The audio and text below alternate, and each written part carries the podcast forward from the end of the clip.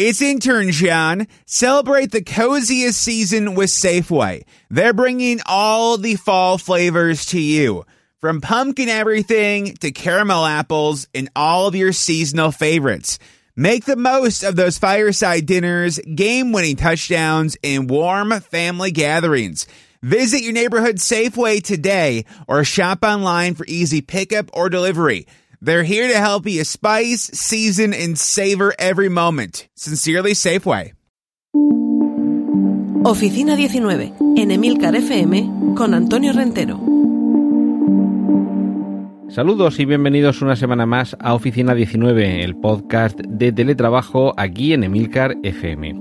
Dos argumentos os traigo hoy, uno de ellos tiene que ver con la introducción de unas cabinas para relajación dentro de algunos centros logísticos de Amazon, no sé si esto puede ser una experiencia extrapolable, y otra tiene que ver con la fórmula o algunos eh, consejos para instalar en el propio domicilio un lugar donde poder trabajar de la forma más cómoda posible y sobre todo haciendo énfasis en la iluminación. A ver, lo primero, esta cabina dentro de un espacio de trabajo. No habíamos quedado que aquí en Oficina 19 estábamos con el teletrabajo. Pues sí, pero es posible que esta sea una de las consecuencias del retorno al trabajo presencial y que, bueno, además es que hay algunos lugares en los que el teletrabajo ha sido imposible materialmente de practicar. En un centro logístico no te vas a llevar los palés a casa para desde allí enviar los pedidos. Pero sí que es posible que esta mejora de las condiciones laborales derivada de la proliferación del teletrabajo pueda ayudar también a que dentro de los lugares donde hay que ir a trabajar presencialmente se introduzcan algunas mejoras como esta. En concreto se trata de una cabina del tamaño, además de una de las eh, clásicas cabinas de teléfonos de las que ya cada vez quedan menos y que sigue quedando alguna, que no es transparente, con lo cual no sé yo si en el interior se puede estar un poquito agobiado o precisamente por esos vinilos o esos paneles opacos que impiden ver lo que hay dentro y que se supone que desde dentro te impiden ver lo que hay fuera, precisamente contribuirán a que se desconecte lo cierto es que estas cabinas, las, ah, estas cabinas a las que alguien ha bautizado como Zen Booth o cabina Zen, en el exterior sí que llevan un cartel que pone Mindful Practice Room, algo así como sala de prácticas de la plenitud mental, que es, eh, ya sabéis, esa disciplina, lo del mindfulness, para concentrarnos, para estar equilibrados. Y se supone que estas cabinas están para utilizar en esos momentos en los que hay que tomarse un respiro, aislarse de lo que tenemos alrededor tomarse esos minutos, tampoco demasiados, para concentrarnos un poco, para relajarnos y para apartarnos de todo lo que tenemos alrededor.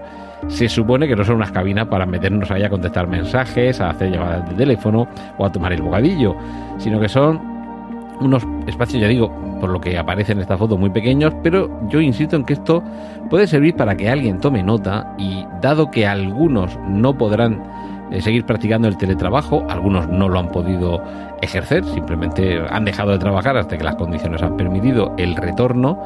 Pero a lo mejor en algún lugar se puede dar alguien cuenta de que esto puede ser una buena idea, tener una zona en la que el trabajador se pueda quedar aislado durante unos minutos de descanso merecidos para recobrar fuerzas para continuar y ya digo, desconectar un poquito, aislado de todo y de todos, y que su salud eh, física y mental mejore, que a lo mejor es tan sencillo como esto, como tener eh, disposición de una pequeña zona, una, hace ser una cabina, puede ser alguna habitación, por ejemplo, o panelar parte de una habitación para crear ese espacio privado en el que poder desconectar, relajarse y sin duda coger fuerzas para seguir trabajando, pero ya con un poquito más de plenitud mental. Y qué importante es eh, ir repasando todo lo que aparece por ahí por internet que tenga que ver con consejos para tener en casa el mejor espacio posible de teletrabajo. Uno de los aspectos, eh, he incidido bastante últimamente, tiene que, ver con la visión, con, la iluminación. Por cierto, estoy bastante mejor de mi presbicia, que, si, vais siguiendo en las últimas semanas os he comentado que he tenido que pasar a utilizar gafas para leer de cerca y, bueno, pues la verdad es que en unas semanas lo, he recuperado. Seguramente sería un poco de debilidad o que tenía el azúcar muy alto, vaya a saber. Eh, en fin, me refería a la, a la iluminación. Lo importante que es En cuanto a la luz, para el espacio donde vamos a estar trabajando, donde vamos a pasar muchas horas en, en casa siendo productivos, cuatro puntos, cuatro aspectos que he descubierto en un, eh, en un, artículo de Sataka que se titula Cómo diseñar zonas para teletrabajo que no destrocen tus ojos. Muy importante esto último, un artículo eh, que publicó en mayo José Manuel Blanco en Sataka. Y hay cuatro aspectos, han, han estado eh, con algunos especialistas tratando esta cuestión, y hay cuatro aspectos que me gustaría resaltar hoy. Tiene que ver con la cantidad de luz, la calidad de la luz, el confort de la luz y, esto es muy importante, el descanso visual.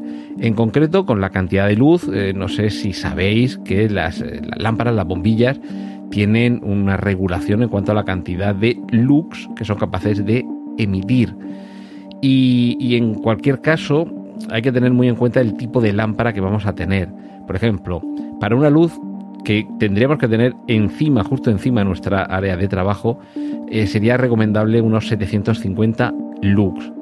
Pero, pero, eh, 300 lux deberían de estar justo sobre la persona, es decir, enfocando el, al área donde estamos trabajando, sobre todo si tenemos que escribir o consultar papeles, si tenemos que, o sea, escribir me refiero a mano, si tenemos que teclear en el ordenador o consultar información en una pantalla, eh, difiere, pero debemos tener una cantidad de luz de ambiente.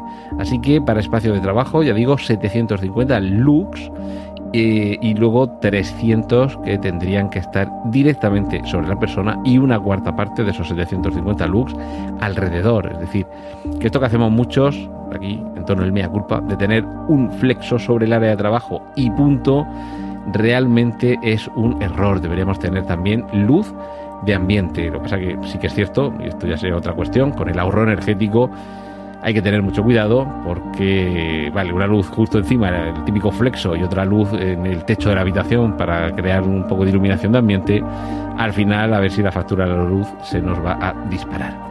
Y otra cuestión muy importante tiene que ver con la calidad de la luz. Aquí vamos, por resumir mucho, con el color una reproducción cromática que esté en torno a 90 o 95, para que nos hagamos una idea, el Sol tiene un, eh, índice cromático de 100 y deberíamos buscar unas bombillas que tuvieran esa, eh, esa reproducción eh, cromática lo más próximo a 100, normalmente entre 90 y 95. Cuanto más lo vayamos bajando, pues peor.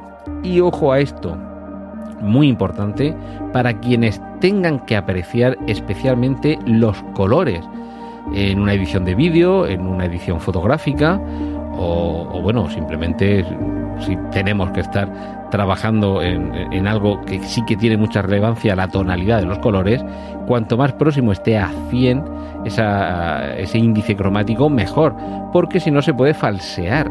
Visualmente a nosotros nos puede dar la sensación de que estamos viendo un color con una tonalidad determinada, pero podemos estar sufriendo un pequeño engaño relacionado con el cambio en el tono que eh, produciría el que la luz no tuviera esa, esa, intensidad.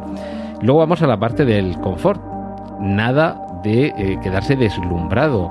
Tenemos que tener lámparas, flexos, protegidos, digamos, que iluminen, pero que a nuestros ojos no llegue directamente esa luz, sino que la luz se arroje sobre el área de trabajo, sobre aquello, sobre eh, lo que tengamos que estar mirando. Eh, con el clásico ejemplo del flexo, debería quedar un poquito por debajo de nuestros ojos el borde para que mm, no nos quedemos deslumbrados por el brillo. Esto, además, de aquí de nuevo puedo entonar el, el, mea culpa, sobre todo cuando llega la noche, que la fuente de luz suele ser el flexo y el resto de la habitación está a oscuras. Ese contraste, ese fuerte contraste de luz, tampoco es nada bueno y además, además tenemos que eh, tener en cuenta también el contraste con la propia pantalla del ordenador. Así que mm, vamos a tratar de tener alguna luz de refuerzo, alguna luz de ambiente. Y por último, un aspecto en el que en alguna ocasión sí que he incidido, que es el descanso visual, que de vez en cuando podamos descansar la vista mirando un punto lejano. Un punto lejano puede ser la otra punta de la habitación, si la tenemos a 4, 5, 6, 8 metros, o que tengamos cerca una ventana a través de la cual poder mirar.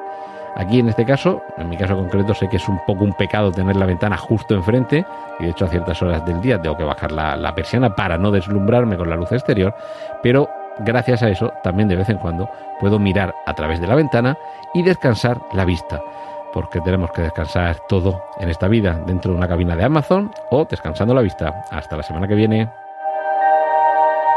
Has escuchado Oficina 19.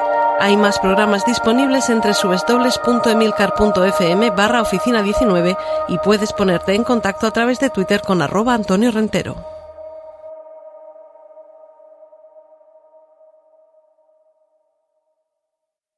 Time to get your checking account to zero with free checking from PenFed. That's zero ATM fees, zero balance requirements, and zero time spent waiting for your paycheck to direct deposit because you can receive it up to two days early.